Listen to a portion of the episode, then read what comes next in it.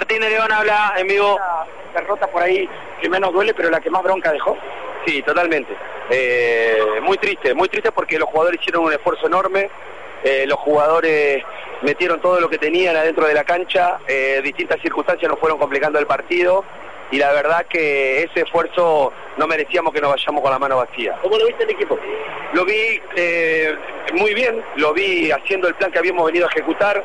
Eh, el primer tiempo sobre todo fue impecable porque contuvimos a San Lorenzo, a pesar del gol tempranero el equipo se repuso, eh, defendió donde tenía que defender y atacó eh, para lastimar a San Lorenzo, lo lastimamos y bueno, yo en esto que decís vos es la mitad del vaso vacío y la mitad del vaso lleno. La mitad del vaso lleno es esto, este esfuerzo, estos jugadores que el único pecado que cometieron en este partido fue el segundo gol.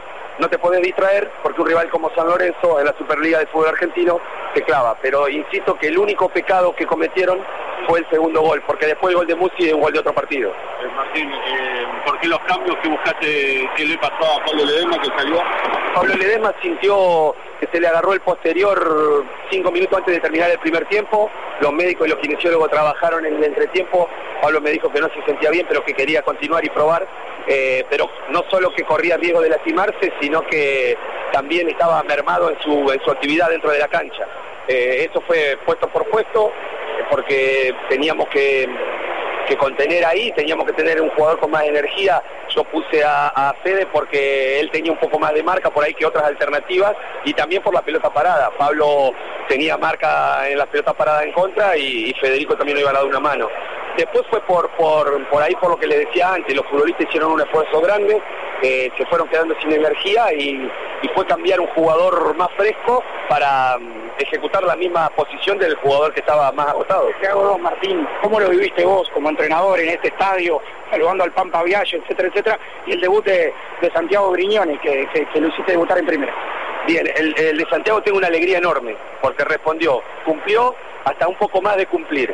Eh, la verdad que nosotros que estábamos insistiendo de que por ahí los jugadores de, inferiores tengan la oportunidad, era una prueba para él y para todos. Y sinceramente estoy muy contento por, por su rendimiento.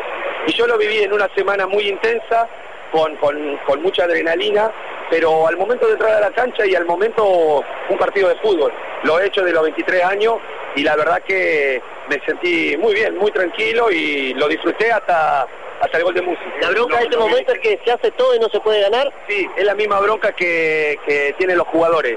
Pero bueno, todos tenemos que entender que el más mínimo detalle eh, inclina la balanza para un lado o para otro.